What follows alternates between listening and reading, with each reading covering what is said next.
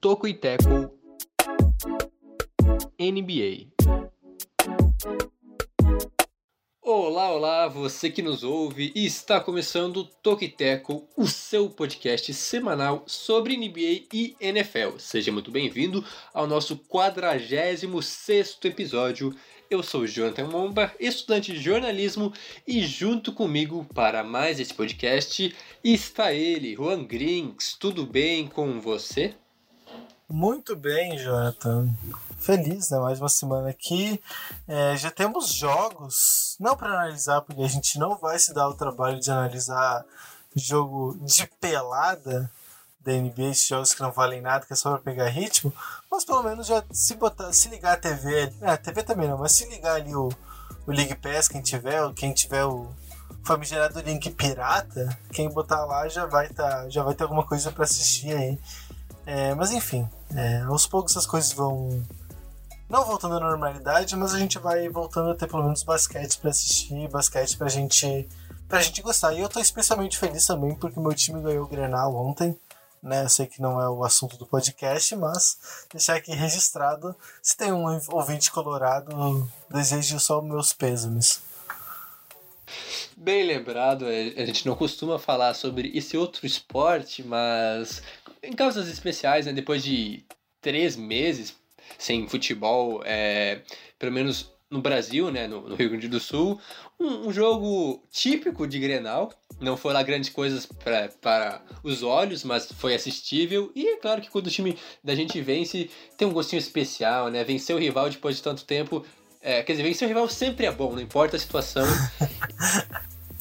Bom, e a ideia do Toquiteco, então, é trazer os principais destaques do basquete e do futebol americano da terra da Bonnie Clyde. É da Bonnie Clyde ou do, do Bonnie Clyde? Me ajudei. Não, não sei, porque é, Bonnie vem primeiro, né? Da Bonnie É, enfim. Fica aí. Do Bonnie Clyde. Fica aí como você quiser. Porque é, geralmente quando tem um homem, né? Aí vai pro, pro masculino, olha só. Sociedade machista.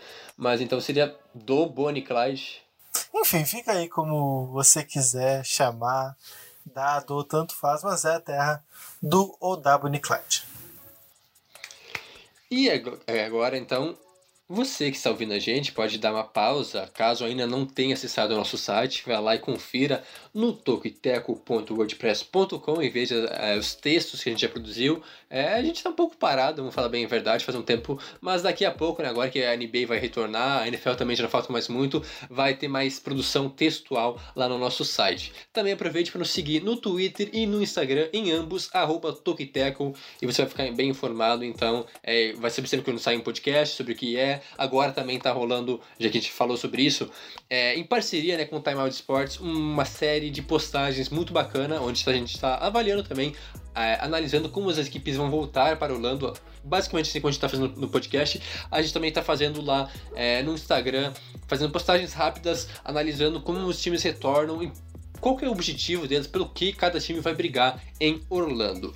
Também aproveite para assinar a nossa newsletter, caso você ainda não tenha assinado, toquiteco.substack.com para ficar bem informado. Toda sexta-feira de manhã sai então é, uma ótima curadoria com as principais notícias da semana para você ficar bem informado, todas as notícias num único lugar. E é claro, pode ouvir o nosso podcast nessas plataformas que você já está cansado, né? Você já sabe, mas é sempre importante frisar, tanto no Spotify, no Apple Podcasts, no Stitcher, no Google Podcasts e em qualquer plataforma de áudio que você possa imaginar, nós estaremos lá. E no podcast dessa semana, né, a gente ficou prometendo semana passada que falaríamos então dos times já classificados do Oeste.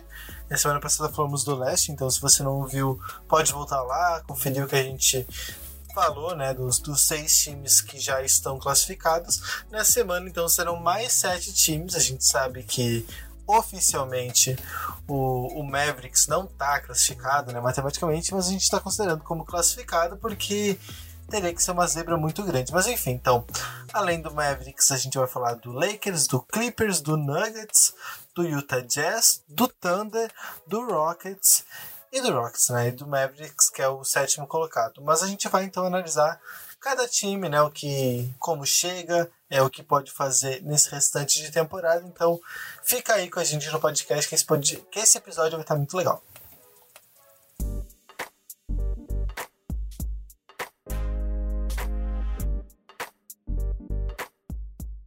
Começamos falando sobre quem está na frente, né? Quem está em primeiro lugar. Los Angeles Lakers, a melhor campanha do Oeste com 49 vitórias e 14 derrotas é, ou seja, 63 jogos, 49 vitórias, é a terceira melhor defesa da liga e o quarto melhor ataque, ou seja, top 5 nos dois lados da bola, né, nos dois lados da quadra. Nos últimos 10 jogos, então, teve uma boa campanha com 8 vitórias e apenas duas derrotas, mas nesse período também um ponto negativo, foi apenas o 24 melhor ataque, não estava produzindo muito o ataque do, do, dos Lakers antes da parada. O quinteto titular é, para a volta então seria LeBron James, com o Caldwell Pope assumindo a vaga do Avery Bradley, que não vai para Orlando. É, além disso, também tem o Danny Green, o Anthony Davis e o Javal McGee. É, então, lesões, jogadores que ficaram de fora, o Avery Bradley. E também tem o Rajon Rondo, que vai ficar fora as primeiras semanas, mas vai retornar possivelmente para os playoffs. Pois é, então o Lakers, que para muita gente é o melhor time da NBA, e talvez até seja, pelo menos falando ali da, da parte final dos últimos jogos, ali finalzinho de, no, de fevereiro, começo de, de março, talvez até fosse realmente a melhor equipe da NBA naquele período. É um time que teve algumas dificuldades no começo, é, perdeu, né? Começou perdendo já para o Clippers é, quando se imaginava que fosse um primeiro jogo para nos dar um cenário de qual seria o melhor time do Oeste qual dos times de Los Angeles seria o melhor time do Oeste. Acaba perdendo, depois perdeu outro jogo para o Clippers, mas o último jogo entre as duas franquias houve uma vitória do Lakers, né, o que já deu uma levantada de moral ali nos jogadores. Mas, enfim, claro que o confronto não é. A disputa não é só com o Clippers, é só para a gente ter uma baliza de como, de como a equipe vem. Mas o Lakers é, como o Jonas falou, é um dos casos raros de top 5 na defesa e no ataque, o que é um ponto muito positivo, né? Um time que consegue se defender e atacar muito bem. E que tem o LeBron, né? O LeBron que, pela primeira temporada, talvez na carreira ou em muito tempo, está sendo de fato um armador. Ele ainda é marcado e marca uh, alas, alas de força, quando na prática, mas ele é o responsável por, por armar o time, tanto é que ele já tem mais de 10 assistências por jogo, então ele é o responsável por ter a bola na mão e por dar a maioria de seus passes para Anthony Davis. Essa parceria também tem sido muito forte. Né? Anthony Davis vem de uma excelente temporada, é, fazendo essa dupla com, com o LeBron. E é por isso, né, muito por conta desses dois, que o Lakers é considerado uma das melhores equipes da, da NBA hoje. Concordo, o Lakers é um time que eu diria está pronto né, para essa temporada. É, até a gente pode discutir se é um time que ainda vai é, brigar, vai perdurar por, algum, por muito tempo, porque é um time muito experiente, né? Tem vários jogadores, não só o LeBron James, que já está avançado, né? O Juan disse, já tem 35 anos, já está próximo do final de sua carreira, mas também vários jogadores experientes, o que é bom para os playoffs, claro. Adicionou também o J.R. Smith e o, o, o Ian White, Whiters também, jogadores experientes, bons chutadores, mas como eu disse, é um time para agora, um time já maduro, Claro que é, tem algumas coisas para melhorar ainda, principalmente nos playoffs, quando vai enfrentar os melhores times. Todo mundo imagina que a final no West, pelo menos, seja um Lakers e um Clippers, a não ser que a gente tenha surpresa. A gente pode comentar mais pra frente sobre times que podem é, surpreender e acabar com o sonho de todo mundo, que é ver uma final de Los Angeles no West. Mas os Lakers hoje, sim, são sem sombra de dúvidas grandes favoritos, não só para o LeBron James, é, mas que também é bem notado essa a fala do Juan, na mudança de estilo dele, se tornando mais um, um ala, né? Passando mais a bola, de fato, a média de assistências dele nessa temporada é absurda. Se não me engano, lidera a liga em assistências neste ano.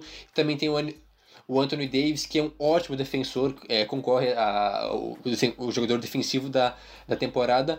Então, com esses dois nomes, já qualquer time já seria candidato a, a título. Além disso, também tem bons jogadores. O time se reforçou muito bem para essa temporada, é, durante a temporada e também no início, tra trazendo jogadores como o Danny Green, que é um cara que foi titular em praticamente todos os jogos, que contribui bastante. O próprio Javal Magui também, que veio do, dos Warriors, que é um cara já vitorioso, também muito experiente. Tem o, o Caio Kuzma, que é um cara que até por qualidade seria titular, mas vem rendendo muito bem. É, e até por uma melhor formação do time, sai do banco. Então tem jogadores bem interessantes, um elenco, eu diria, bem recheado. E, como disse, experiente, o que pesa muito. Às vezes você pode ter um time muito bom, mas se não tem experiência nos playoffs, não, não tá acostumado com aquela pressão, então acaba pesando um pouco. Mas esse time dos Lakers, eu diria que está preparado, já está pronto para, com certeza, brigar por título nessa temporada.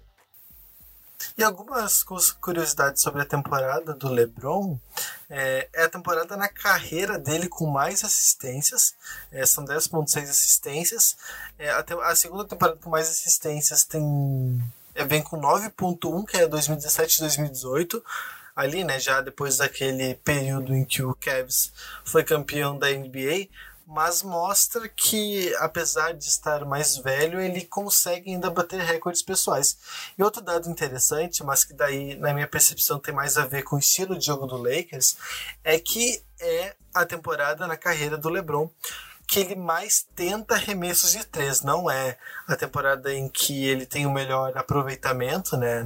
Tem aproveitamento de 84,9%, mas ele tem tentado 6,4 bolas de 3 por jogo, matando 2,2. A segunda temporada da carreira dele com mais acertos de bola de 3 é no ano passado. Então mostra justamente o Lakers é, exigindo mais bolas de três do LeBron, que também tem muito a ver com o fato de ele estar jogando mais como um armador, né? Jogando como um armador de fato e que o armador, né, na NBA moderna é praticamente pré-requisito que saiba é, arremessar com alguma frequência até por questão de espaçamento de quadro, enfim, é, é, um, é para um outro debate mas mostra né, como o LeBron consegue se reinventar, apesar da idade já bastante avançada, ele consegue sempre é, trazer coisas para o seu jogo e, ser, e conseguir contribuir para o time da maneira que o seu corpo, digamos assim, permite.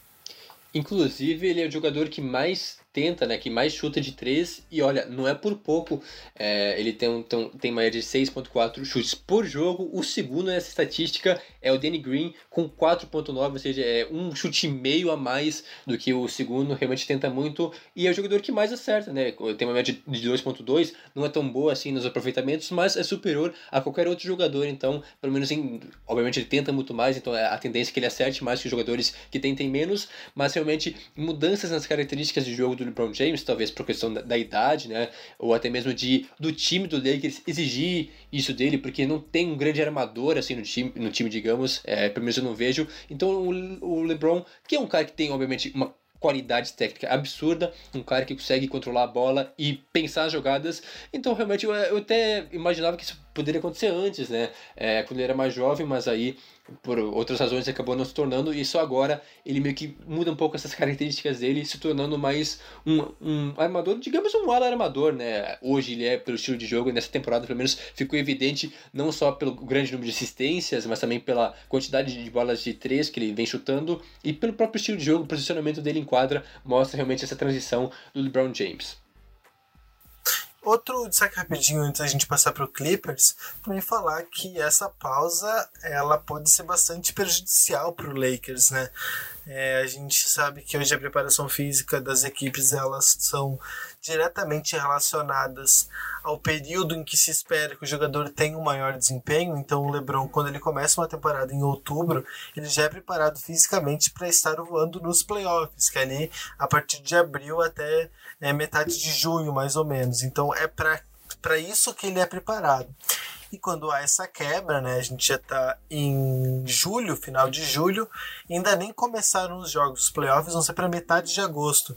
Então essa preparação física do LeBron certamente foi quebrada, certamente teve que ser reestudada e a gente vai conseguir ver os reflexos bem, né, como isso vai ser como isso vai acontecer a partir de agora. Torcer, claro, para que ele não tenha nenhuma lesão. Imagino que ele não vai jogar todos os oito jogos de preparação, até porque o Lakers já tem praticamente a primeira colocação assegurada, mas ele vai ser um jogador para ser observado, né? Se ele vai conseguir render de fato muito é, nesse retorno, se ele vai sentir essa preparação, isso é, digamos, cenas para os próximos capítulos, para a gente ficar bem atento aí como como o LeBron vai, vai se portar diante dessa dificuldade né, que, a, que a natureza, o mundo impõe. De fato, pode ser algo prejudicial para os Lakers, mas conhecendo o LeBron James, a gente sabe que ele é um cara que se cuida muito, né? Ele realmente é, deve ter treinado e cuidado de toda a parte física, alimentação durante esse período, nessa pausa forçada pelo coronavírus. Mas fato, já pela idade dele, veremos como que vai ser. E eu também tenho quase certeza que ele não vai jogar os oito jogos agora nessa reta final de temporada regular. Ele deve ser poupado em alguns. E veremos realmente como será nos playoffs, mas como eu já disse logo no início, os Lakers são favoritos por já ter um time pronto para agora. É, é esse momento para a equipe de Los Angeles. E por falar em Los Angeles, o outro time é, também já vem logo em seguida. O Clippers, no momento, é o segundo colocado no Oeste, com 44 vitórias e 20 derrotas. Outro time candidatíssimo ao título. É, a equipe do Clippers tem a quinta melhor defesa e o terceiro melhor ataque, mais um time que é top, é, top 5 nos dois lados, tanto no ataque quanto na defesa. Nos últimos 10 jogos teve 7 vitórias e apenas 3 derrotas, um, o terceiro melhor ataque geral e a defesa, a quinta melhor, ou seja, inverteu aí, mas mesmo assim continuou muito bem nos dois lados. E o time titular, né, os cinco homens que mais estão, mais estiveram em quadra, tem o Patrick Beverley, o Paul George, o Kawhi Leonard, o Marcus Morris e o Zubac. Claro que é importante mencionar que o Mo Harkless, que foi trocado, era o jogador que mais jogou nessa posição, mas como foi trocado, o Marcus Morris assumiu essa vaga aí. E sempre importante lembrar também que tem o, o Low Williams, tem o Montrezl Harrell, jogadores que saem do banco e ajudam muito, porque o Clippers tem essa de ficar... É, rodando bastante o elenco, né, colocando reservas que tem qualidade também para jogar. Então o Clippers é outra equipe muito preparada já com um elenco com profundidade para brigar por título. Outro problema que o um problema, dois problemas na verdade que o Clippers tem, questão que a gente, na verdade a gente não falou, né? Foi nesse no entre o último episódio e esse, o Zion saiu da concentração é, por questões familiares, então ele teve que deixar a bolha, abandonar o Pelicans por um tempo. Vai voltar, a gente não sabe quanto, mas ele quer voltar, resolver assuntos familiares, né? Clínicos familiares. E a mesma coisa aconteceu essa semana com o Montes Harrell e o Patrick Beverley, né? Os jogadores também muito importantes para o Clippers. O, Montes Harrell está sendo cotado para ser o sexto homem do ano. Ele tem quase 20 pontos de média, 27 minutos por jogo. Então é um jogador que entra na quadra frequentemente, joga minutos importantes. Ele é um excelente reserva para o Zubat. Então vai ter esse problema. E o Beverly dispensa comentários, é titular absoluto do Clippers. É um jogador que, que, que é é um cachorro dentro de quadra, no sentido de morder o adversário, de ser um excelente marcador, um, um, um, cara que não desiste de jogada nenhuma, é o cara que cola no adversário e não deixa ele jogar, ele, enfim, é um, ele é um monstro defensivamente, então a gente também não sabe, né, quanto tempo esses dois vão ficar fora, mas o provavelmente, né, eles vão ficar fora pelo tempo que for necessário, por motivos familiares. Quando eles voltarem, eles vão ficar no mínimo quatro dias quarentenados. Desses quatro dias, só se eles completarem sete dias de teste negativo. Isso entre o tempo que estava fora e o tempo que chegou. Então, eles têm que dar sete testes negativos. Se um deles não der, o prazo pode estender até 10 dias. Então, considerando que eles possam levar até mais uma semana para voltar, dependendo do caso, e mais de 4 a 10 dias quarentenados é, testando negativo para ter para não ter nenhuma segura, não ter nenhum problema com com, com falso negativo, com, com uma coisa que possa colocar a bola em risco, é muito tempo fora para esses dois jogadores, então é, pode ser que eles percam até os jogos iniciais, possam perder treinos importantes por questão de entrosamento, de questão física também. Então é outro ponto aí para se observar. Claro, o Clipper já está classificado, não, não corre risco de de ficar abaixo da terceira posição, mas é, pensando em conjunto, pensando em treinos, pode ser que tenha até algum reflexo é, até lá nos playoffs. Realmente é uma preocupação do Clippers. É, a gente está avaliando aqui, de fato, já falando nos playoffs, é, pelo menos esses times que estão classificados, esses últimos oito jogos, é, é só para ver como é que os jogadores voltam, né, depois dessa pausa, mas o que realmente interessa são os playoffs. E o que me interessa também em ver nesse time aí, como o Kawhi Leonard e o Paul George vão estar, porque eles não jogaram tanto assim juntos, até por é, um se lesionou, o outro, o Kawhi foi muito poupado também, não jogou praticamente nenhum jogo back-to-back. É, -back. Então, realmente, como que está o entrosamento entre eles e o, todo o time, né? Porque, como eu comentei antes, o Clippers é um time que roda muito elenco, coloca os reservas para jogar bastante, até porque tanto o Low Williams quanto o Montrezl Harrell têm totais condições de brigar por melhor, pelo prêmio de sexto homem, né? Porque realmente são caras que contribuem muito pro time. Então, essa que é a minha maior dúvida, talvez. Como é que tá o encaixe desse time? Será que o Kawhi e o Paul George vão realmente render como esperado nos playoffs? Vão ser essa dupla dinâmica, capaz de vencer jogos? Não tenho dúvida que eles são capazes disso, mas como é que vai ser o entrosamento entre eles? Será que vai realmente encaixar? Porque quando a gente viu é, nessa temporada regular, quando o Clippers realmente quer vencer os jogos, ele vence, ele passa por cima nos duelos importantes, como por exemplo com o Lakers, que são os grandes favoritos na temporada regular, pelo menos. O, o Clippers foi bem superior nos confrontos, venceu é, quase, acho que venceu dois e perdeu um, se não me engano, mas realmente no confronto direto é, é, favorável. Mas realmente essa questão de como é que vai estar o entrosamento, já que os dois jogadores não jogaram tanto assim juntos, foram apenas metade dos jogos. Isso, foram 32 jogos deles juntos. É, foram 760 minutos ao todo. Isso não é tanta coisa assim, considerando que a dupla que mais jogou junto no Clippers é justamente a dupla de reservas, o Low Williams e o, Mo, e o Montrezl Harrell. Jogaram 1.388 minutos, então é quase o dobro do Paul George e do Kawhi. Então não é uma amostragem muito grande, mas em 32 jogos foram 24 vitórias e 8 derrotas só tem uma dupla do Lake do, do, do Clippers que perdeu menos jogos, que é do Beverly com o Paul George, que foram 31 jogos, 25 vitórias e 6 derrotas. Claro, das, das duplas que mais jogaram juntos, né? Claro, vai ter dupla que praticamente não jogou que vai ter menos derrotas, mas das mais importantes, só essa dupla foi mais vencida do que Paul George e Kawhi Leonard. Justamente é uma incógnita muito grande o Clippers, né? A gente viu eles ganharem jogos sem os dois ou com apenas um dos dois, ganharem jogos difíceis, jogando bem, mas também a gente viu alguns jogos que o Clippers parecia um pouco desinteressado. A gente até comentava aqui que era muito difícil considerar a temporada do Clippers é, pensando em playoffs. Então é uma incógnita muito grande, a gente não sabe muito bem o que esperar, é, mas a gente pode analisar pelo que a gente viu é, de outros times. A gente viu o Kawhi Leonard levar o Raptors ao título do ano passado, liderando a equipe nos momentos mais decisivos, sendo um jogador decisivo, um jogador clutch quando precisava. A gente vai lembrar, por exemplo, daquela bola contra o Sixers, né, que ele sacramentou, né, é, literalmente sacramentou a classificação do Raptors. O Paul George também, excelentes, é, tanto no, no, excelentes temporadas, tanto no Pacers, no, no, no Thunder e agora vindo para o Clippers. É, são excelentes jogadores com excelentes médias de pontos, excelentes, enfim, jogadores extremamente completos, maduros, que são vencedores por onde passaram. Né? O George um pouco menos, mas ainda é vencedor, né? bastante, é, com bastante sucesso.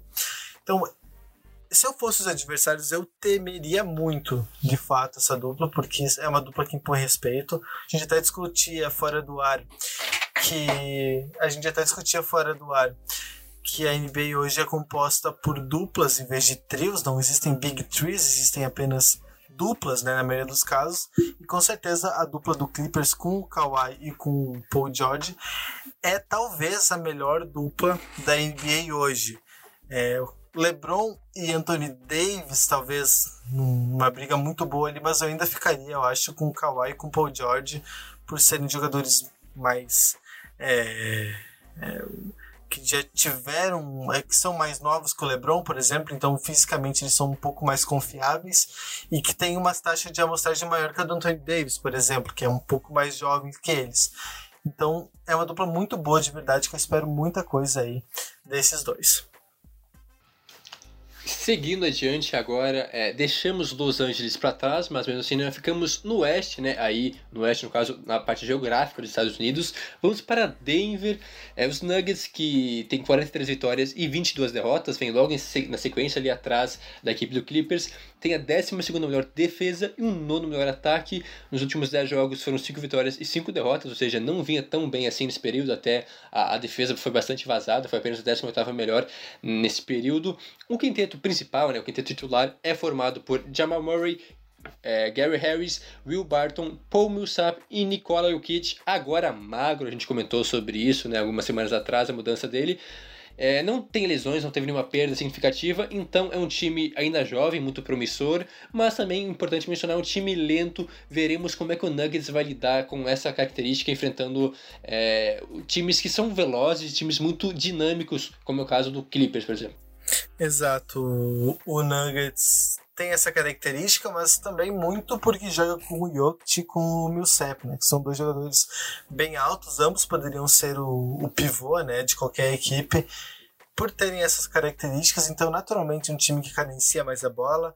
O, o Jokic é um jogador também que ele é praticamente o, o ball handler, né? O jogador que tem a bola nas mãos no Clippers, então ele, apesar de magro, não vai ser exatamente muito explosivo, não vai ser é, muito mais veloz do que a gente já viu.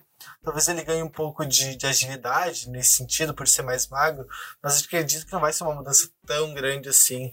É, porque apesar de ficar magro, as coisas não se resolvem tão simplesmente tão simples assim. Tem o Jamal Murray, que é um jogador que é bastante irregular, tem, tem, tem partidas que ele destrói e tem algumas partidas que ele passa muito apagado. Então, ele sendo mais regular poderia contribuir mais para a equipe. E eu queria dar um destaque também para o Jeremy Grant, né, que é um jogador que veio no meio da temporada, naquela troca maluca que a gente repercutiu aqui, envolveu muitos times, muitos jogadores. Ele acabou caindo para o Nuggets e assumiu de fato o posto de sexto homem da, da franquia, fazendo é, contribuindo muito à sua maneira, a maneira que o, o Nuggets de verdade precisava. Então, uma excelente uma excelente contratação de meio de temporada para acertar, né? deixar esse elenco mais profundo do Denver Nuggets. Cara, eu olho assim e, e vejo um time bem interessante como eu já disse antes, né, é jovem, né, tem alguns anos jogando junto, né, pelo menos as principais estrelas, né, o Nikola Jokic e o Jamal Murray né, são jovens, têm um contrato longo, e é que tá, eu, é isso que eu quero ver, será que o Jamal Murray vai ser um cara clutch agora nos playoffs, porque lembro que é, ele jogou Quer dizer, teve bons jogos, mas ele foi bem abaixo da média no duelo contra o Blazers na temporada passada. Talvez por isso o Nuggets tenha sido eliminado, não conseguiu vencer a equipe de Portland, porque o Murray não foi aquele Murray que a gente estava acostumado a ver, um cara que na temporada regular destruiu e vem muito bem nessa temporada também. É, outro cara que mudou de visual, a gente falou no, do Jokic que emagreceu, o Murray já deixou o cabelo e a barba crescer mais, está com back power, está com uma barba assim, é, bem volumosa, diferentemente de como estava antes, cara mais maduro agora, pelo menos a aparência. E quanto aos outros jogadores, eu também destacaria, além do Jeremy Grant, o Will Barton, que faz uma bela temporada, é, contribuiu bastante, tem uma média de 15 pontos é, por jogo nessa temporada. Também muito na bola de 3, ele tem uma média de 5 chutes por jogo, acertando 2. Então, um cara que contribuiu bastante. Ah, obviamente, além do Paul Millsap, que faz a dupla com o Nicole Jokic, os caras mais grandão aí que brigam por rebotes. É um time bem interessante, eu diria. Talvez um dos grandes favoritos a azarões, né? A time que pode talvez eliminar um Lakers, um Clippers, o time que corre por fora, né? além dos times de Los Angeles, que tem boas chances, assim como na temporada passada, que quando já brigou e por pouco, né? Por, um, por muito pouco não chegou na final de conferência. Quem sabe agora, mas mesmo assim é um time que tem um bom futuro pela frente, a equipe de Denver. É, que chamou a atenção também desses jogos de, de preparação, tô pegando a escalação certinho, que jogou com cinco jogadores muito grandes. O mais baixo deles tinha 2 metros e 3, que é o Jeremy Grant. Vou passar a escalação aqui caso o, o amigo tenha deixado passar. Armador, tá? Começa muito bem. O Jokic de armador, já chutando o pau da barraca. O ala armador, o Jeremy Grant. Aí de ala, o Bull Ball, que tem 2 metros e, 20 e poucos. Paul Millsap de ala pivô e o Planley de pivôzão. Então, um big ball ao melhor estilo Houston Rockets reverso, para chamar atenção aí, um time muito interessante das coisas que jogos de preparação nos oferecem. Eu diria um time assustador, realmente. Olha, é, não gosto de ver um time desses em quadra, realmente, mas, mas, ainda bem que é só o jogo de pré-temporada, temporada regular é, e playoffs. Imagino que não veremos isso, né? Até porque não tem como imaginar esse time sem o Kit e sem o Murray, que são é, titulares absolutos, e o time precisa deles, e precisa deles bem, né? Entrosados e certeiros para quem sabe sonhar com algo mais, de fato, deixando a. Uh, o, o Jokic era armador. Sim, mas eu digo os dois, no caso, juntos. Ah, sim, pra... sim, sim, sim, sim, entendi, entendi. É, mas já. Claro que agora não ser um estranho assim, né? Porque ele já tá mais magrinho, já tá é, mais exato. ágil, até porque eu compreendo nesse emagrecimento dele a, é, foi muito, né? Ele emagreceu de fato, vai mudar um pouco o estilo de jogo, mas é um cara que tem uma bela, uma baita visão de jogo, um cara que passa muito bem. Então sim, faz sentido essa mudança. Veremos como é que vai ser a adaptação dele agora, como é que o time todo vai agir com essa mudança de física e também de estilo de jogo do Jokic, que é o principal jogador da franquia. Algo a mais sobre os Nuggets? O próximo time a falar, é, já vou deixando aqui minha decepção Utah Jazz, é, 41 vitórias, 23 derrotas, hum, uma campanha boa, né? Quarto lugar no Oeste, mas eu lembro que eu passava muito nesse time no começo da temporada e não deu muito certo, eu não digo só o Conley. É, a defesa, então, é a décima primeira melhor e o oitavo melhor ataque, até bem, né, quase top 10 nos dois lados. Nos últimos cinco jogos, antes da parada pra, pela Covid, cinco vitórias, cinco derrotas e a defesa não estava funcionando muito bem, era apenas a 23 terceira melhor neste período. O quinteto titular é formado por Mike Conley, Donovan Mitchell, Joey Ingles, Royce O'Neal e o Rudy Gobert. Veremos como é que esse time vai jogar, jogar agora sem o Bogdanovic, que era um dos principais jogadores na temporada regular, contribuiu demais para esse time, ainda mais quando o Conley não estava bem. O Bogdanovic assumiu essa responsabilidade de ser um jogador secundário, né, um coadjuvante de luxo. Veremos também é, agora né, se o Conley vai conseguir jogar aquilo que é esperado dele e como que o, vai estar tá o clima né, entre o Mitchell e o Gobert, porque a gente sabe aquelas tretas que rolou por causa é, do Covid. Veremos realmente mais dúvidas do que certezas nesse time do Jazz. Muito mais dúvida que certeza, né? Certeza a gente tem muito pouco, porque a gente vai lembrar que o Jazz começou muito mal, apostando no com Conley, Mitchell, é, ainda o Bogdanovich, o Royce O'Neal, o Gobert fazendo esse quinteto aí que era dos ideais que a gente imaginava, aí não começando bem, aí é, por sorte, e muitas aspas no sorte, houve a lesão do Mike Conley, daí o, o Utah Jazz conseguiu é, engatar uma sequência de vitórias, colocando o Joe Ingles, né? Foi quando ele assumiu a titularidade ao lado do Donovan Mitchell na armação. É, então, um time que foi se moldando ao longo da temporada, que venceu os jogos a partir da lesão do Maicon, a gente não sabe qual é a relação exata, a relação exata entre esses dois acontecimentos, mas o fato é que é, o Conley não conseguiu render como se esperava, né? não foi o jogador do Grizzlies que a gente tinha visto nas temporadas passadas, aquele líder em quadro, jogador que tinha um alto aproveitamento na meia distância, conseguia fazer as suas contribuições jogando naquela zona da quadra, dando seus remessos daquela zona da quadra. Então, ainda muita dúvida. O Donovan Mitchell é, não é exatamente um jogador que, que é um excelente arremessador do perímetro, então também é uma peça que falta bastante pro, pro Utah Jazz, ter esse jogador das bolas de três. Tinha o Bogdanovic que se lesionou, então tá fora também. O Joe Ingles também é um bom jogador, um bom arremessador de média e longa distância, só que não era titular, então é difícil pensar no encaixe dessa equipe. Tem a treta do Donovan Mitchell com o Rudy Gobert. Não sabe como eles estão andando bem. Eles juram que já está tudo certo, que, que eles vão jogar da maneira mais profissional possível. Mas certeza mesmo a gente vai ter só quando o Jazz for para a quadra valendo para a gente ver como tá o clima de fato entre esses dois jogadores. Que de fato, né, se a gente está falando de dupla, a dupla do Utah Jazz era para ser o Donovan Mitchell e o Rudy Gobert. Rudy Gobert back-to-back Defensive Player of the Year, né? Duas temporadas seguidas sendo o melhor jogador defensivo, e o Mitchell sendo o, o jovem jogador, a esperança da franquia no médio e longo prazo. E por falar em bola de três, o que chuta de bola de três a equipe do Jazz é brincadeira, inclusive tem a melhor marca da liga, né, com aproveitamento de 38%. Só para ter ideia, é, o Mitchell tem uma, uma, média de 6 bolas, quase 7 bolas por jogo. O Bogdanovich estava mais de 7 por jogo. Tem o Jordan Clarkson, é, tem o Joe Ingles, tem o Mike Conley, ou seja, não faltam caras na bola de 3.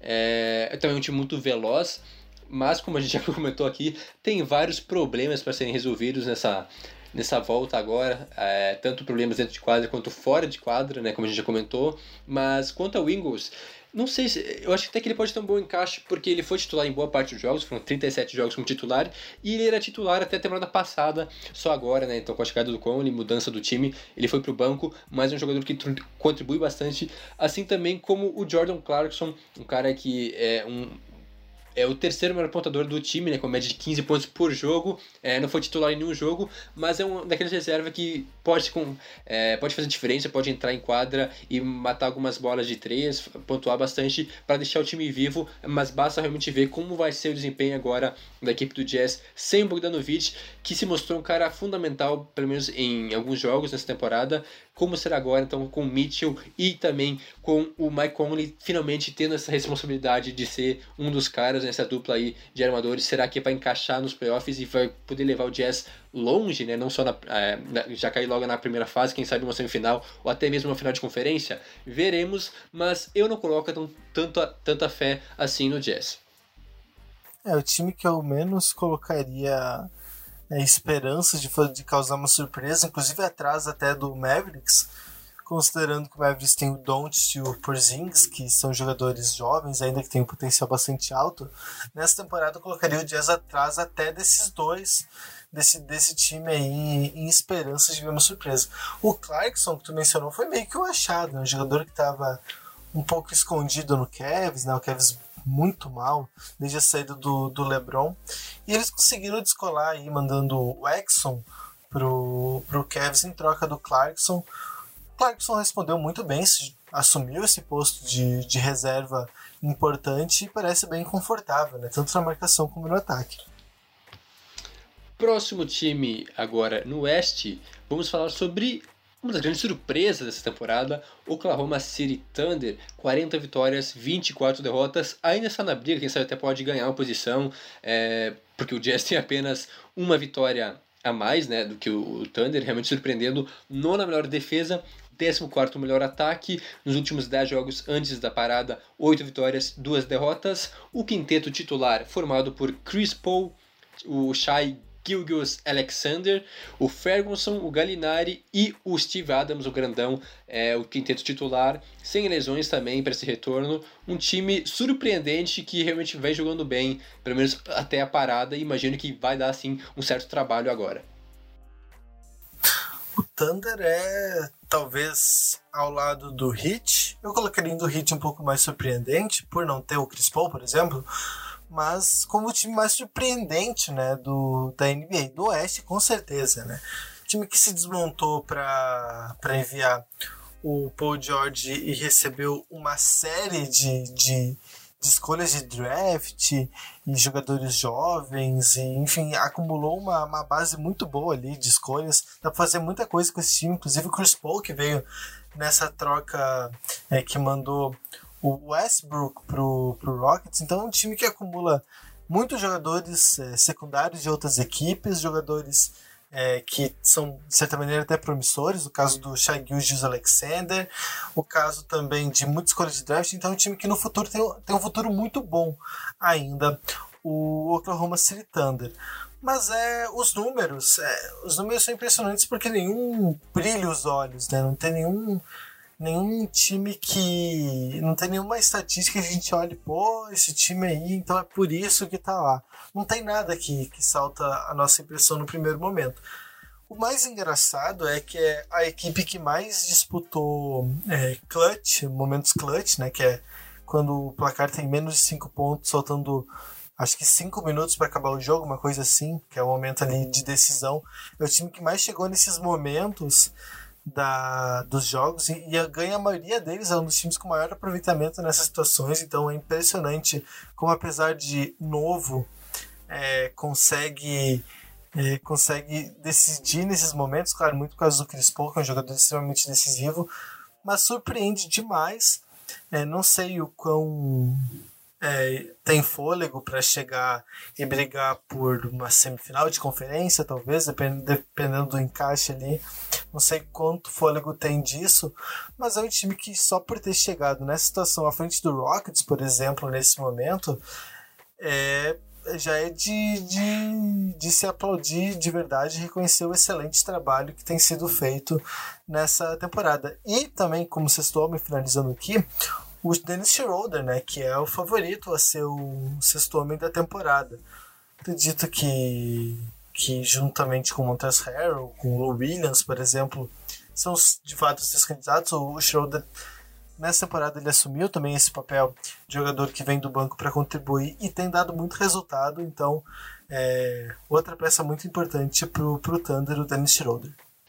Só complementando essa estatística que, que o Rua trouxe, eu, eu vi na gringa, não lembro agora, estava lendo sobre, e eu vi que o, o Thunder lidera, né, nesse quesito. É o time que chega no último quarto perdendo, ou seja, ele está perdendo os três primeiros quartos, e aí no último ele vai lá e vira. É, são 15 vitórias, 15 viradas no último quarto, quando a equipe chega atrás do placar nos três primeiros quartos e acaba vencendo o jogo. São 15 vitórias assim, e o segundo nesse quesito tem apenas 8. Ou realmente é um time que joga muito bem no, no último quarto, um time decisivo, que apesar de novo e recém-montado, como dito já, é muito experiente e, de fato, o Dennis Schroeder assumiu um protagonismo de reserva muito grande, tem uma média de 19 pontos por jogo, e é até interessante porque não tem nenhuma grande estrela, nenhum grande pontuador, mas são quatro jogadores que têm uma média de 17 pontos ou mais por jogo, é, o, o Shai, o, o, o Danilo Gallinari, o Schroeder e o Chris Paul, jogadores, então, ou seja, a pontuação está bem distribuída dentro de quadra, vários jogadores, aí tem o Steve Abnett, que é o cara é, do, dos rebotes, né, e também outro reserva importante, que quem que é agora que me fugiu? Ah, o, o Dort, que a gente também falou um tempo atrás, um cara é, ainda jovem, que não jogou muito, foram apenas 29 jogos, mas que teve uma boa produção, ninguém havia ouvido falar nele, mas que vem surpreendendo também um dos vários jogadores que surpreendeu nesse elenco do Thunder. E falando da importância do Schroeder, né, buscando agora estatísticas aqui que falam do, do, time, do time em quadra, o principal, é, os cinco jogadores que mais jogaram juntos a gente já falou, que vai com o Chris Paul, o Alexander, o Alexander Arnold é outro jogador de outra modalidade lá, deixa ele quieto lá no River, mas o, o Shai Gilgis Alexander, o, o Terence Ferguson, Danilo Gallinari e o Steven Adams. Esse é o quinteto principal. A cada 100 posses de bola, o time, toma, o time tem um, um, um o net rating, que é a diferença entre defesa e ataque, pontos sofridos e, e feitos, tem menos 3.5. Então a cada 100 postes de bolas perde por 3.5 pontos. Tirando o, o Ferguson desse time, colocando o Schroeder, esse net rating, essa diferença de ataque e defesa, pula para 30 pontos. Então, trocando uma peça, essa diferença vai de menos 3,5 para 29,9 pontos, para ser mais exato. É uma diferença absurda. É um negócio assim que é difícil até de, de se comentar e de se explicar porque acontece. É, foram 41 jogos com o Schroeder nesse quinteto, 25 vitórias e 16 derrotas. E com o Terence Ferguson foram 31 jogos, 17 vitórias e 14 derrotas. Aí uma... O time titular não é exatamente bom, mas o que diferencia é, dos demais times é de fato o Schroeder, é o, o Dort, que é esse jovem jogador que a gente já mencionou. Realmente é absurda essa estatística e só mostra o quanto é, evoluiu, né, o quanto importante o Schroeder nesse time. Agora, seguindo adiante, porque a gente já está bem avançado no tempo, rapidamente vamos falar sobre o Houston Rockets, é, 40 vitórias e 24 derrotas. É, 16 melhor, def é, melhor defesa, né, não é tão bom assim, mas tem o segundo melhor ataque. Nos últimos 10 jogos foram 6 vitórias e 4 derrotas. O quinteto titular é composto por James Harden, uh, Westbrook, de, o Daniel Halls, o PJ Tucker e o Robert Covington não tem pivô nesse time, né? É, a gente já comentou sobre isso também. E tem um desfalque, né? O Cephalosha, que ficou de fora. É o full small ball, né? Trocou o Clint Capella para trazer o Robert Covington para ser esse jogador É difícil até dizer quem é o pivô do, do, do Rockets, porque o PJ Tucker e o Robert Covington podem fazer essa função no, no small ball, mas é o full small ball, um time que ainda depende muito do Harden, né? um time que, que, que precisa que o Harden faça seus 20, 30 pontos por jogo para conseguir chegar também depende muito da bola de três e também depende é, o fato do depende muito da intensidade né um time que não joga com pivô e não é intenso não tem chance alguma então precisa que seja muito intenso para compensar o fato de não ter um jogador muito alto e também precisa é, da bola de três, do alto aproveitamento da bola de três. Isso de fato tem, tem vários jogadores que podem contribuir. O Eric Gordon também, que é um jogador que vem do banco, pode ajudar nesse sentido. O Westbrook também, enfim. Então, precisa da bola de três, precisa da intensidade para compensar o fato de não ter o Clint Capella, por exemplo, que era o pivô titular até pouco tempo atrás. Eu destaco três coisas sobre esse Rockets. Primeiro, que é, como o Roger disse, a intensidade, um time muito rápido, é o quarto mais veloz, até por não ter pivô, né? Então a bola vai muito rápido do, do fundo da quadra é, para frente. É, a bola de três, como já mencionaram também, um time que chuta bastante, só para ter uma ideia é, do Harden. Ele tenta nada mais, nada menos do que 12,6 chutes de três por jogo, que para mim é um absurdo, pelo menos. Acerta 4.4, ou seja, um terço disso, mas tentar 12 bolas de 3 por jogo é um negócio assim, fora de série, ainda mais no modelo é, atual, que cada vez vai mais ser utilizada a bola de 3, mas mesmo assim um número anormal. E por falar em Harden, mais uma temporada espetacular, estatisticamente falando, né? Ele lidera a liga com uma média de 34 pontos por jogo e lidera em outros quesitos também. E é basicamente um Harden é, futebol de regatas, ou melhor dizendo, basquetebol né, de regatas. Porque, claro, que trouxeram o Westbrook que também vem contribuindo, veio jogando muito bem, né, antes da parada, nesses últimos 10 jogos, ele cresceu bastante, né, na pontuação, também na armação, mas mesmo assim, depende muito do Harden, é um time não tão coletivo, assim como a gente viu nos últimos anos, e por isso eu ainda tenho um pé atrás é, na pós-temporada, nos playoffs, se realmente o Rockets é capaz. Eu acho que até já passou um pouquinho do prazo. Tinha bons times anos atrás e não conseguiu chegar à final. Agora, então, talvez fique ainda mais difícil. É uma das últimas chances, talvez, né, do Rockets. Parece que, é, na verdade, a última chance há muito tempo. Só que ele sempre dá um jeito de conseguir renovar a esperança, de trazer uma peça diferente para para realimentar essa chance. Mas é um time que, se der certo, é candidato ao título. Só que a chance de dar errado me parece um pouco mais alta do que a chance de dar certo quando enfrentar um Lakers, por exemplo, um time que joga com o Anthony Davis e o Magui no garrafão. E para finalizar, o último time de hoje, Dallas Mavericks, outro time do Texas. A gente fechou então, começamos em Los Angeles, lá na Califórnia, e terminamos no Texas. É, o, o, Mavericks tem 40 vitórias e 27 derrotas, não está ainda classificado matematicamente, mas é, é só uma vitória, então o, o oitavo colocado perder, que o Mavericks já se classifica. Tem a 17 melhor defesa e o melhor ataque da NBA. Grande surpresa, a gente já falou sobre isso há podcasts atrás, mas de fato um ataque espetacular. Nos últimos 10 jogos foram 6 vitórias e 4 derrotas. O time titular então é composto por Luka Doncic, Finney Smith, Tim Hardaway, Porzingis e o Dwight Powell não vai contar então com o Willie Kallenstein, que não quis ir para a bolha, né? a gente falou sobre ele há algumas semanas atrás também, ele optou por não ir para Orlando, mas mesmo assim um time bem interessante que ainda pode ganhar algumas posições talvez.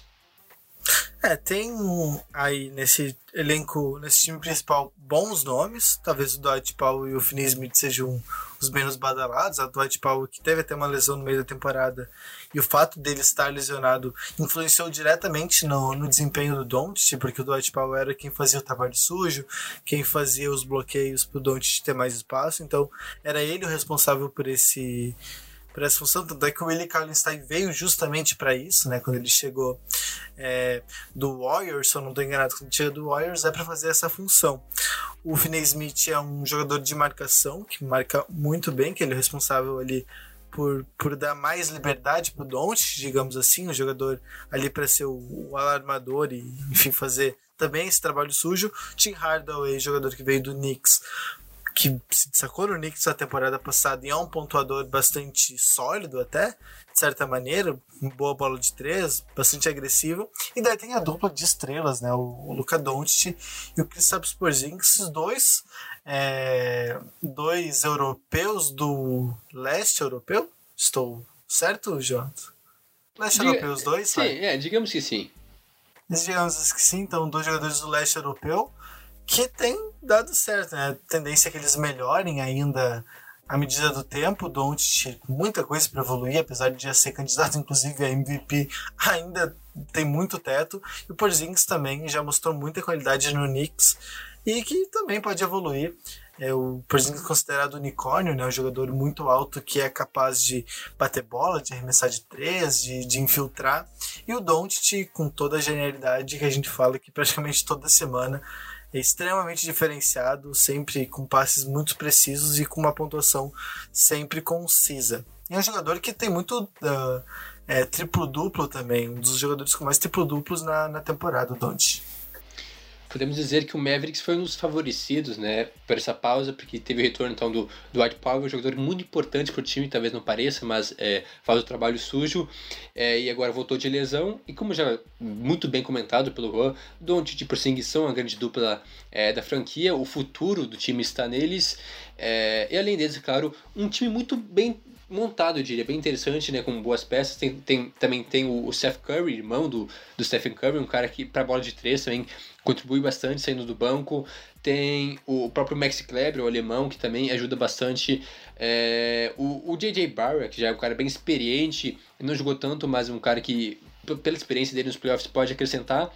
Então é um time bem interessante, querendo ou não, com boas peças. É, ainda não é momento, ao meu ver, é um time que ainda deve jogar, deve evoluir nos próximos anos até chegar no máximo, mas mesmo assim um time bem interessante, com bons nomes, é, tanto no, no, no, quinteto titular quanto no reserva, que sim, eu acho que vai dar um bate trabalho, seja o adversário que vai enfrentar nos playoffs, seja quem for, é um time que vai dar um suadouro em qualquer um. É, tem que lembrar que o Doncic ficou bastante tempo lesionado. Teve duas lesões durante a temporada regular. Então, se o Mavericks tivesse. Se o Doncic tivesse jogado mais jogos, talvez o Mavericks até tivesse um pouco mais acima. Ele tem a mesma quantidade de vitórias do Thunder e do Rockets. O que pega eles são mais derrotas, né? Justamente por isso que está atrás. Mas como agora na bolha o que vai importar são as vitórias né, o número de vitórias, o, ali a diferença de jogos, que é o cálculo bizarro que a NBA faz, não, não vai ser considerado apenas o número de vitórias, então o Thunder tá. O, o Thunder, perdão, não. O, o Mavericks está a quatro vitórias do Clippers. Se vencer todos os jogos e der muita sorte, consegue brigar até por um por um top 3 no, no Oeste, que seria espetacular. Acredito que não vai ser o caso, mas que pode até beliscar uma quinta posição, vai, considerando que está uma vitória atrás do Utah Jazz. Com certeza, essa briga aí vai ser muito boa. Eu diria que o Clippers e o Nuggets já é um pouco mais difícil, já estão um pouco mais acima, mas agora do Jazz para baixo, né? O Jazz tem 41 vitórias, Thunder, Rockets e Mavericks tem 40, ou seja, aí tudo pode acontecer entre esses quatro times. É, quem é quarto pode ir para sétimo, quem é sétimo pode ganhar duas, três posições. Muita coisa ainda vai acontecer nesses últimos oito jogos. Aí sim, talvez seja é, a, a maior chance de mudanças realmente na posição, né? Na, na, na, tabela, esses quatro times aí. E é claro também o último, o, o, oitavo colocado no Oeste, que a gente vai falar na semana que vem. Mais alguma coisa neste podcast sobre os times falados? É isso. Hum, acho que demos conta do recado. Tivemos que correr um pouco alguns times, mas enfim, a gente sabe como a gente tenta no máximo uma hora de podcast quando é de análise, então é, pedimos perdão por qualquer análise um pouco menos aprofundada. Lembrando, né, que caso a gente não tenha falado tanto, tem no Instagram, no nosso Instagram e no Instagram do, da Time Out Sports, é, tem, vai ter uma análise um pouco mais detalhada de cada, cada um dos times que vai para Orlando. Os 22 times vai ter uma postagem especial para cada um deles. Muito bem lembrado, Rua. O Tokiteco vai ficando por aqui. Não se esqueça de nos seguir no Instagram e também no Twitter, arroba Tokiteco, de acompanhar o nosso site, tokiteco.wordpress.com e de assinar a nossa newsletter, tokiteco.substack.com. É, o nosso podcast da NFL, então a gente vai fazer uma pausa, importante mencionar também, nas próximas duas semanas. Essa e na semana que vem não teremos Tokiteco NFL, uma espécie de férias, não bem exatamente isso. Voltamos em agosto já para falar da próxima temporada, com análise dos times, das franquias para a temporada 2020. Mas então fica a, o lembrete aqui: nas próximas duas semanas não teremos Tokiteco NFL. Já o Tokiteco NBA volta na próxima semana para a gente analisar então os times é, que estão brigando, né? O, a gente já falou sobre os classificados no leste e no oeste, e aí na semana que vem a gente fala sobre os times que ainda estão na briga por uma vaguinha nos playoffs. Tchau, tchau!